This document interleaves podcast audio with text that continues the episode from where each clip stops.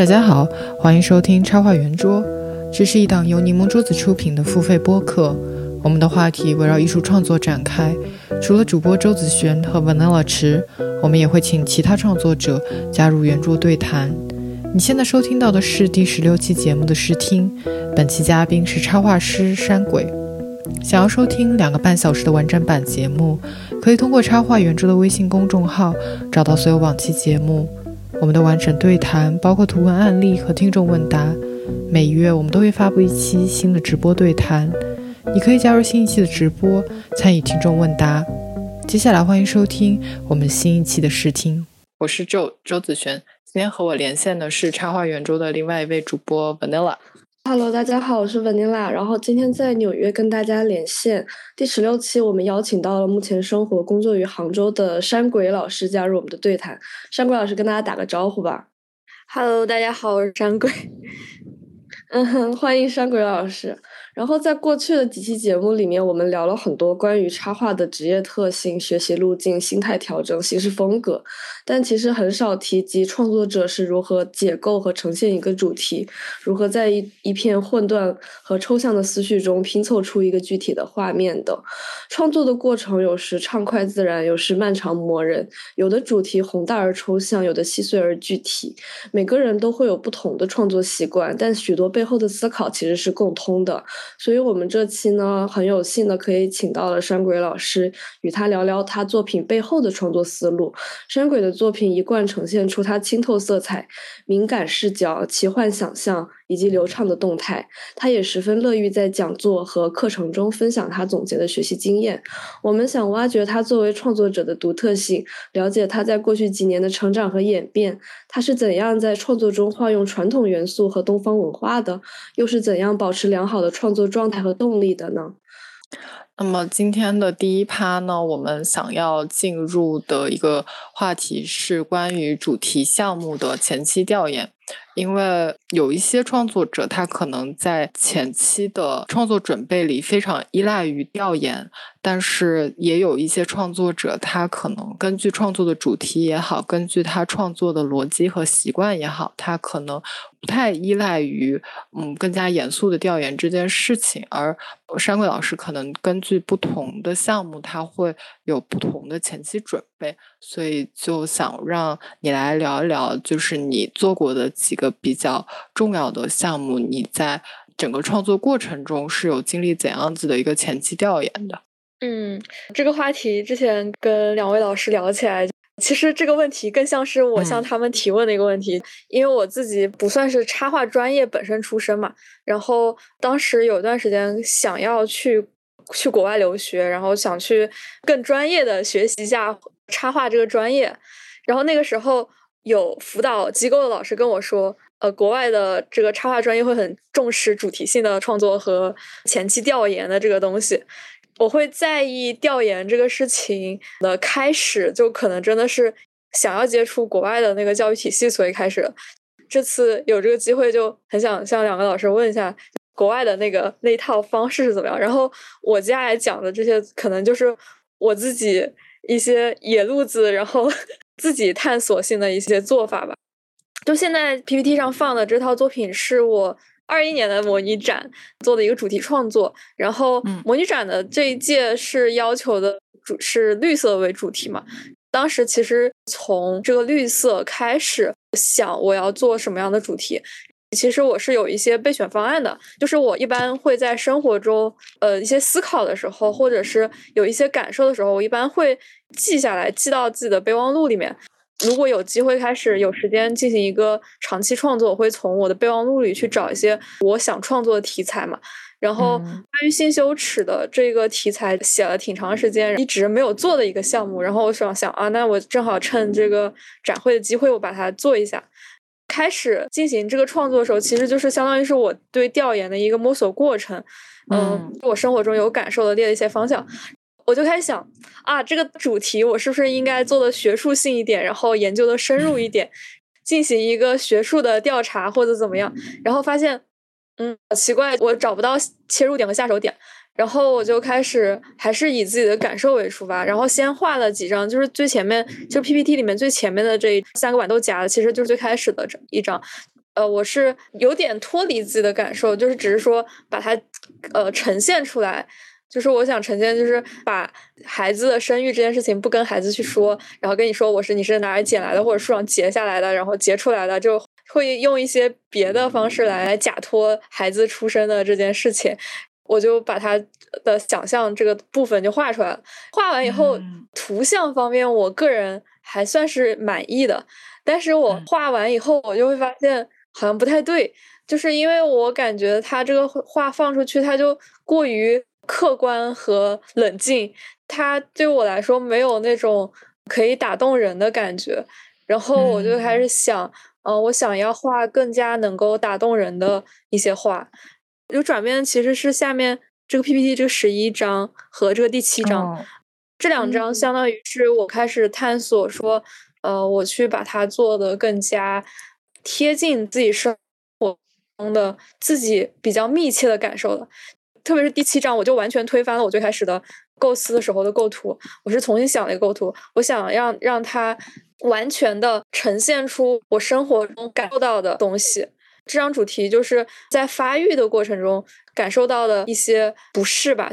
呃，像女生发育过程中，比如说像胸部的什么发育的时候，身边同学会嘲笑或者说是调侃之类的那种开始。呃，被盯着的感觉是非常不舒服的。然后我尝试以这种感受为中心去出发，而且可能会那个时候会感觉到，呃，发育是件非常羞耻的事情，然后就很想驼着背走路，不想让自己发育的特征表现出来。然后就是把特别生活中非常清晰的那种感受到的东西，把这个感受为最大的点放进画里。这个就是我的一个创作过程。这个东西它可能已经有点偏离。传统说，我一定要在最开始画之前，我把它全部作为做好调研，而且是去查资料的那种调研方式吧。那天跟跟周老师聊了以后，周老师说这个也算是一种挖掘自己呃内心的一种方式的调研。然后我感觉这个说法也挺有意思。在我看来，这可能不怎么算 调研，嗯，就是我自己的感觉，就是画的过程中不停的在挖掘自己呃内心的感受，然后慢慢的去把这套作品呈现出来，大概是这样的一个过程。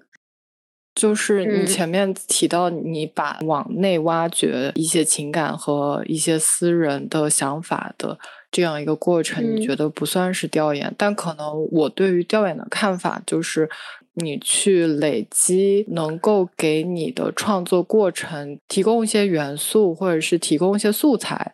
的这么一个过程，就是这个素材它可以是一种非常客观的，或者是很理论性的，甚至是很数据性的一些很事实性的一些事情，但也可以是一些非常主观的一些过去的记忆，就是包括其实有时候你对于一些事情的理解，或者是你的一些情感，它是处在一个很模糊的状态下，但我觉得当你要把它以非常具象化的。呃，画面去表现它的时候，其实你是处在一个被迫去不断的回味和咀嚼那么一种情绪的过程，然后你会更加清晰的去看待和分析出那个情绪里面特别细节的部分，甚至你去分析它背后的一些来由，它给你造成的一些个人上的影响。我对我来说，可能我也会觉得它是一个不可避免的一个。就是 research 就是一个前期调研的过程，因为你如果跳过这个步骤的话，你就你的创作其实也是不成立。嗯嗯，是这样，就是我理解的那个调研可能就相对狭隘一点，算是我这一套作品的调研过程吧。嗯嗯。你想讲讲，就是这幅你为直子青绿创作的吗？因为我们之前聊的时候，你提到说这个过程可能是你认为更加像是一种所谓正经的调研的这样一个过程。好的，可以给大家介绍一下我画这张的一个背景信息。直子青绿这张画，我其实发出来画了一张，但事实上草图其实已经画了有。八到十张吧，我印象里，加上废掉的草图，其实不止这么多。它的构思过程其实整个经过了一个月的时间，对我来说已经是一个很大的一个构思过程。然后后面因为我考虑到一些呃创作成本过高，因为它是同人作品嘛，它可能不能涉及盈利，所以觉得有点不是很划得来，就后面就没有继续了。《直子青绿》这部舞剧两三年前吧，就是它刚出的时候就有去看过。当时我觉得它是一个超级好的呃学习样本，它的剧本身做的非常优秀，然后它又是一个以视觉的方式呈现中国古代美学的一个非常好的一个学习对象，所以我进行了一整套很比较完整的一个对他的调研和学习的过程。我做了哪些事情呢？它其实是有一个场刊的，场刊就是呃指的是那种每个舞台剧你去看现场，它是有一个小册子，从头到尾给你呃写，就是他们里面的一些角色，他们的一些构想啊什么这样这样的一个一些东西。然后第二个，我去找了他们主创去聊他们整个呃剧的一个创作过程，他们是怎么去构思整个故事的。就是他们为什么要去选取这样的片段去做《直子青绿》？它这个整个剧的东西，它其实基于《千里江山图》，而《千里江山图》它本身其实只是一张画，它基于这么一张画去把它做出了这么宏大的一个剧，我觉得是很困难的一件事情。然后，呃，我想去了解它背后他们是怎么想的。然后我去看了他们的对谈。第三个事情，我是去查了王希孟他创作这个《千里江山图》的背景的故事。我查了以后就发现，大概故事可能只有两三个，它的内容是非常非常少的。它其实主要的就是那一张画。然后第四个，我去查了青绿画上的这个颜料的一些历史。青绿这种颜料，它其实是一种非常。特殊的，而且非常昂贵的一种颜颜料，它一直到宋朝，它才比较用的比较多。然后，嗯，我进行了这样的一个过程，然后重新反过来看它的剧情，然后舞美和主创的一个创作过程，我就更加理解，就是他们想表达的东西的这个核心。其实，我觉得他们抽出来有两个打动我的点，是在于现代的研究者和。古代的这个王希孟的这么一个古今对话的这么一个现在的人重新去看古代的劳动人民去做这个颜料的过程，然后王希孟去创作这个山水的过程，然后因为他这幅画可以得以连接时空，让我们重新看到古代。我了解到他的这个剧的很核心的东西，呃，是这个东西，然后他这是最打动我的一个点。我去重新看了他的背景后，我又了解到他们主创选取出来这个点是很难得、很不容易的。更加觉得这个点是一个很值得去玩味和再创作的一个点，在这样的基础上重新去用插画形式去创作它的这个东西。我去查《千里江山图》的背景的时候，我会发现它的故事更多围绕着宋徽宗和王希孟之间的故事，它的主主体皇帝身上，而它的剧在表现的时候去把它放到了劳动人民身上，他去着重描写了青绿这个颜料的一个艰难的制作过程。我觉得这点很打动我，就把它摘取进来放到了我的画里。我后面画的还有很多关于那个时空的打乱啊之类的，就是我查资料以后，我感受到了更强烈的那个感情的打动，去把它呈现在我的画里啊。然后当然，更多的其他部就没有画出来。明白了。这个其实也涉及到我们后面的呃几个主题，因为我们其实还是特别想讲讲，就是怎么运用嗯我们的中式传统元素，还有就是怎么运用一些东方美学和东方文化的一些要素的。嗯，它其实可以跟我们的这个前期调研的这个主题混在一起讨论一下。我觉得有点难混，就是关于东方元素选取，我可以往后一点说。我可以讲这一套里面我是怎么去拿东方元素和进行调研的，可以大致说一下。因为这套说实话，它的调研真的非常不严谨，而且我看到了小池老师的调研过程，我感到非常羞愧，就是就感觉毫不严谨，就是。可能也跟性格有关系，我本身就不算一个很严谨的人。然后我这一套它是两个故事，一个是钟馗是改善变，它虽然是个神话，但这两个都是有真实的历史时期的，一个是唐朝的，另另外一个是秦始皇的时候，就有两个这个历史时期。所以我我拿到这两个故事的时候，我就首先去查了这两个历史时期的一些资料，一些简单的什么服饰啊，然后他们会。坐的车啊，然后就是就是这种非常基础的，也还有什么皇帝的一些打扮穿着啊，这些反正就是就是这种很很肤浅的东西，也不是肤浅吧，就是很表面的东西吧。然后接下来我做的一件事情是去查了那个中国的五色，因为我想他他是要一一幅非常中国风的呃一套画，因为他就是反正又是中国的。古典背景嘛，然后我希望他们呈现很强烈的中式的一个感觉，然后我去查他们古代用的有哪些颜色，然后我查出来其实就只限定自己在这五种颜色里面，呃，就像音乐一样，中国的音乐是就是中国的五声嘛，中国的颜色其实也就是哦，我查出来是 赤青黑白黄，就是只有这五种颜色，基本我的画里面就只用了这几种颜色，而且特别是。嗯，后面的图我尽量让它的颜色用的少。你可以发现，那个古代的壁画，它其实用的颜色不多。为什么呢？因为原来条件有限，它没有那么多颜料可以用，它的颜料就是很很局限的，就是只有那几种。然后，呃，像我前面说的那个青绿嘛，青绿这个颜色，它一直到宋朝，它才到一个鼎盛的时候，就是所以它的原来很多颜料，它获取是很困难的。所以古代的。壁画它能呈现出颜色就是很少很有限，我就是大致的把这个特点就是把它用进去，让它有一个比较中国的感觉，就是差不多是这样。哦哦，还有还有还有一个，哦，还有一点是查了中国古代的国画里面对钟馗这个形象的表现，这个其实对我来说还蛮有用的，因为钟馗他是比较家喻户晓的一个形象，然后我如果做出。一个诠释的过于不一样，我觉得并不是一件很讨巧的事情，或者说是并不是很好、很合适嘛。然后我去查了一下他在中国古代的画里面，呃，是怎么怎么他会怎么画它。然后我发现他们基本上都会画的比较壮，同时他会有大胡子，会戴那种算是五官的那种帽子。他那个头上的那两个须，我好像是从京剧还是什么，反正是从戏曲里面来。然后。给他加了一些这样的元素，其他的其实没有进行太多的别的东西的调研。嗯，那其实这好像也就够了。你觉得如果再要做其他调研，你假设一个是所谓很严谨，因为你一直觉得自己你一直标榜自己做的不太严谨，那你觉得？那你觉得一个很严谨的调研在这里还会缺什么呢？因为听你这样描述下来，我觉得他已经很很成立。因为我也不知道，就是那种呃很标准的学院派的那种训练下来是什么样。就是反正我自己是一个，我觉得我需要什么，然后就去查什么资料，就就是这样做。主要我觉得我也并列不出那种像呃很多考学的那种 sketchbook，然后就写了一大堆，然后还有画草图。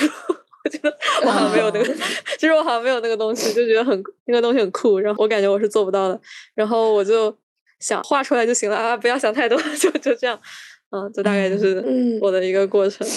你先说吧。哦，山鬼刚才在讲一些考学的会列的特别复杂，可能你一定要有一些呃跟别人的采访啊，然后你可能要呃有一些样本啊，然后你甚至要收集一些数据啊，总之就是要有一个特别复杂的前期调研的过程。但其实这个好像只有在面对英国的作品集的时候才会特别明显存在的一个。趋势，然后甚至是一个 倾向，但是其实你在美国的作品集里面，无论是平面设计还是说插画，其实他是根本不要看你这个的。你如果放了这个，有学校的老师如果真的给你建议，他会跟你说你不要放。这样，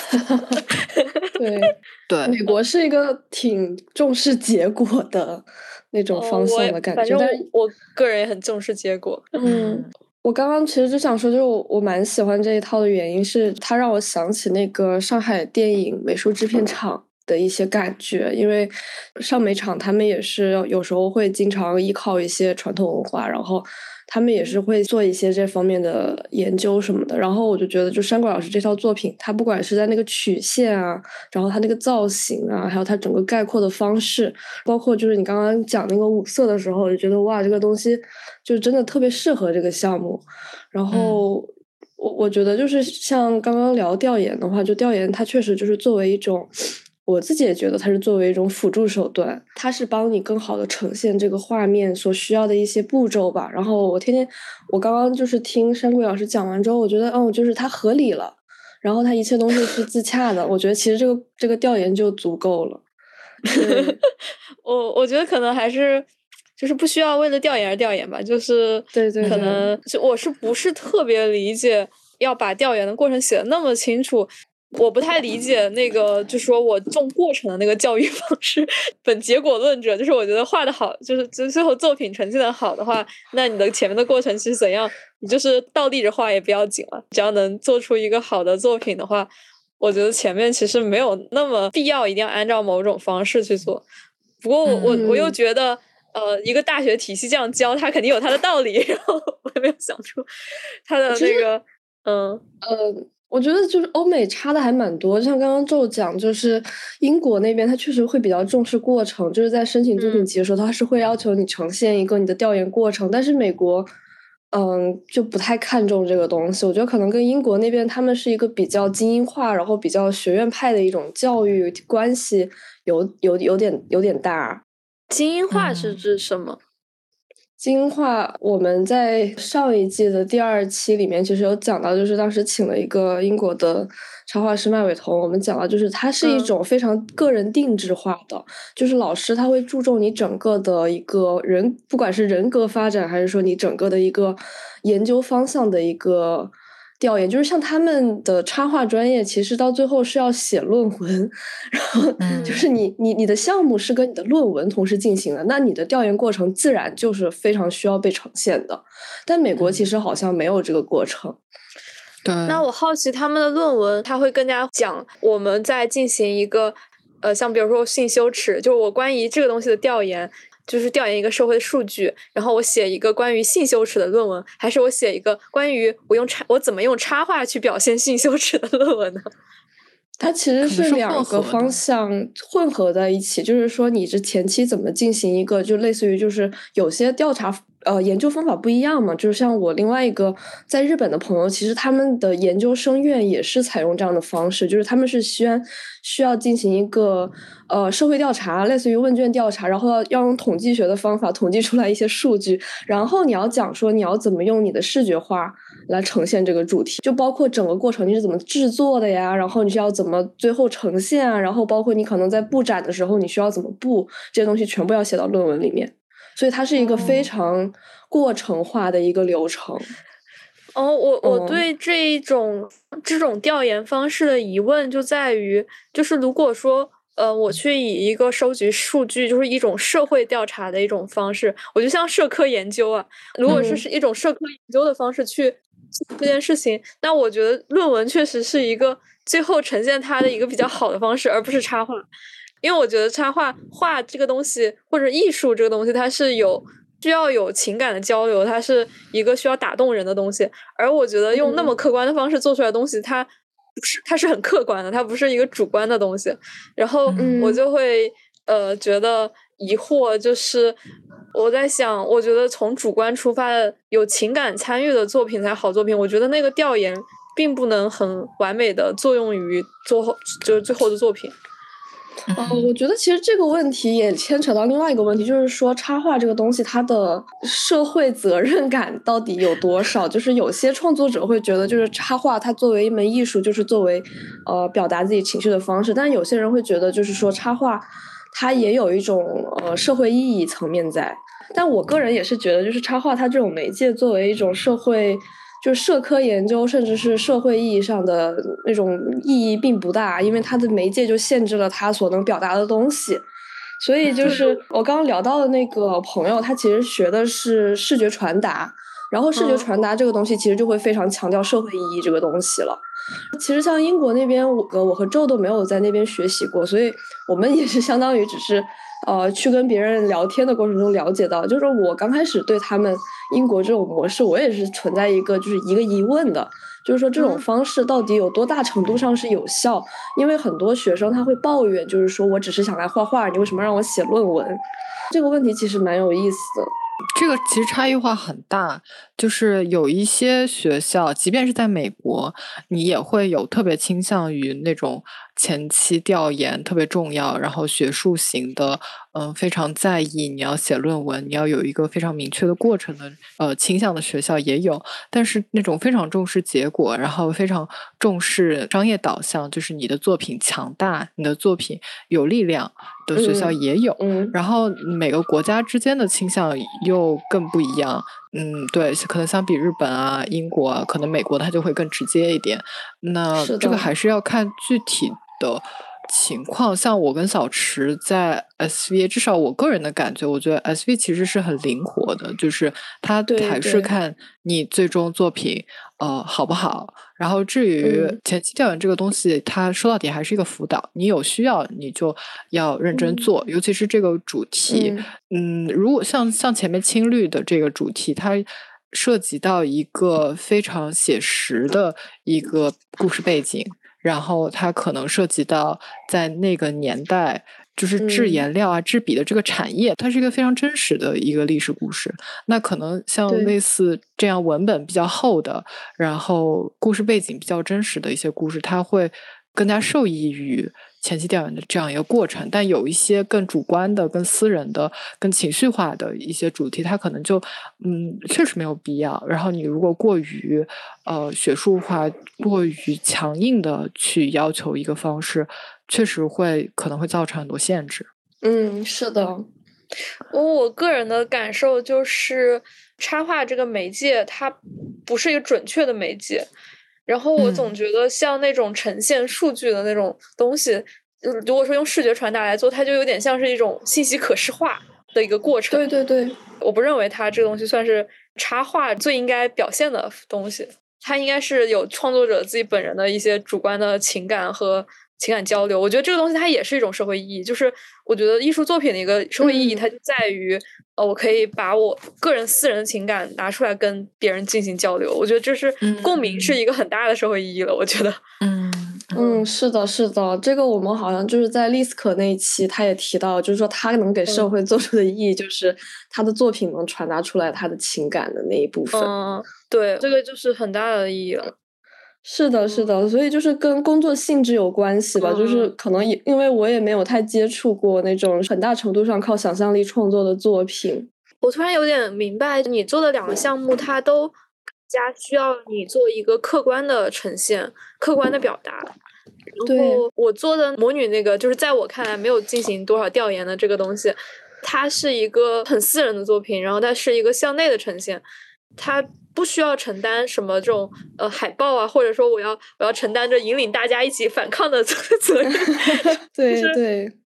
没有这个东西，他我我想要的是一个内部的表达，所以我不需要说我要去进行那么多的客观的东西。但是像呈现像社论这种插画，它是像反压抑歧视这种，就是一个很需要你一个客观的角度去呈现这个东西，而不是主观的角度吧。我觉得可能区别就在在这个地方。对的，所以我觉得就是其实插画它能讨论的范围也挺广的，就是只是我我个人在工作中能接触到的项目是是这个样子的。像 Joe 接触到的一些社论类项目，它可能就更注重情感的表达，更注重就是这个创作者和这个作者之间的一种情感的连接和共鸣。这个东西还蛮不一样，就 Joe 也可以讲一讲。怎么说呢？我其实想到我之前接到的一篇文章的稿件，就是它其实是很长，我那个文本好几千字，讲的是美国的商业养老院的一些。整个体系的漏洞吧，但它其实是一个非常严谨的一个记者揭秘的一个过程。就是那个记者可能走访了非常多的养老院，还有一些呃养老院的一些家人们，然后包括去看了一些很多养老院的账单啊，然后包括美国国内的一些养老体制的一些法律的改革等等。但实际上，我最后会选取，还是会选取一个很。私人很情感的一个角度，也就是在养老院里住的那些老人，他们当没有得到善待、没有得到嗯合合理的资源和服务的时候，他们感到非常无助的。那样子的一个状态，被遗弃和被抛弃的状态是什么感觉？就是，即便是一些很客观的一些文章吧，但有时候，嗯，客户或者是媒体那边的编辑，他可能想要去选取一个更私人的视角，因为你如果长篇大论的去讲一些整个体系啊，或者是整个制度啊，可能你在画面上会显得非常无趣。对的，对的，嗯，还挺有意思的，感觉是完全不一样的几个角度。嗯，可能我做的很多东西，在我做完之后，我会觉得是无用功；但是不做这些调研的话，我又觉得无从开始，因为我确实对这些历史啊，对这些这些文化背景啊毫无印象，丝毫没有任何的学习经验。哦，我觉得这种其实是一个对背景知识的一个摄入。这个调研其实本质上是让你建立起你对这个情境的想象。就像我，就是我有接一些小说封面嘛，每次接小说封面的时候，其实我最后画的东西其实很就是一个场景而已。但是我一般很多时候我会把它整本书都看过去，然后，嗯嗯，然后就是能够感受到它里面角色之间的情感，然后它之间的一些张力。把整本书看完了以后，我再去呈现那个场景的时候，它其实已经和我没有看过，直接看一段呈现的场景已经是不一样了。就是因为我有对它整个整个情境的感受，然后我感觉你说的这个好像也算是另外一种类型的一种调研，就是就是它虽然好像没有呈现在画面上，但是你对它整个事情的全貌有个了解以后，会对它有一个感受。就是对他的情境有一个想象的空间。对的，对的，是的，是的，对，没错，就是你把自己投入到，我有时候觉得就是画插画有点像角色扮演，就是你把自己投入到某个情境里面，然后你是需要就是全身心的，就是在那个呃英语里面有个词叫 suspense of 呃 disbelief，就是说你把你的暂时的一种怀疑给抛弃掉，就是悬置质疑吧，就这个东西，然后你就是在当时的那种情境里面。去创作这个作品，就我觉得可能调研它某种程度上就像你说，它在帮我们建立一个环境，就是一个沉浸式的一个场景。我我也会觉得就是这样环境会更有利于创作吧。嗯，就像有时候我还特意会选一个合适的背景音乐。嗯，对的，对对对，我也会，就是画画是一个很有仪式感的事情。因为我们聊这个嘛，然后我又进行了一个详细的复盘，我最后发现我用传统元素，它有可能只是一个偶然，然后它也可能是一个，它可能是必然。我擅长画的东西，我喜欢的东西，它恰好符合一些传统元素里面有的东西，或者说是中国画或者东方的绘画里面有的一些东西。就是我这边列了一些东西，一个是。呃，流动感和曲线这个东西本身就是我很喜欢的部分，很多中国画里面都有这个部分。第二个是这个散点透视，我为什么会选散点透视呢？是因为焦点透视好难画，就是因为 就是我觉得那种很标准的现实、符合现实的那种透视特别难画，而且就算我把画的特别标准，它画出来的画面很很丑。就是我，我很难在很写实的画面里把它处理的非常好看。我感觉它可能还是需要一些更多的技巧。总之，我当时是没有研究出来，然后我就直接呃发现哇，散点透视又好画又好看，然后我就哐哐哐就往往这边跑了，就就没有再仔细想那个嗯焦点透视怎么画了。就是它其实是一个呃避开那种标准透视的一个方式。然后第三个是用一些符号和实体去归纳流体，就是像一些烟雾啊、火焰啊这种东西，你要说直接画它还挺难画的，它因为它是个虚的东西，然后它虚无缥缈嘛。然后但是可以发现传统的绘画里面，它有特别多，就是像云啊、什么火焰，它在中国的纹样里，它都是有一个确切的形状的。其实包括欧洲的那些，像中世纪的时候，他们也会把这些云雾啊，还有一些火焰都画成一个。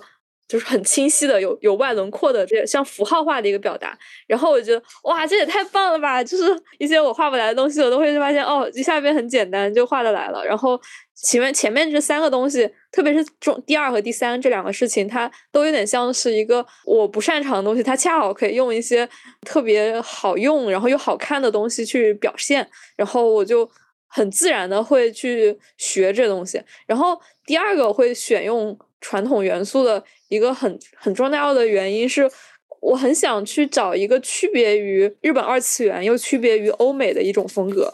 一旦它商业的话，它就会出现大量同质化的图。然后我又觉得那些同质化的图，它又不能很好的在中国的这个语境里和文化中使用。就特别是，呃，我在小的时候就很喜欢日本的动画嘛，然后在后面会出现一些。嗯，中文配音的，然后但是画的是日式画风的一一些动画出现，就是中国做的，然后我就会发现，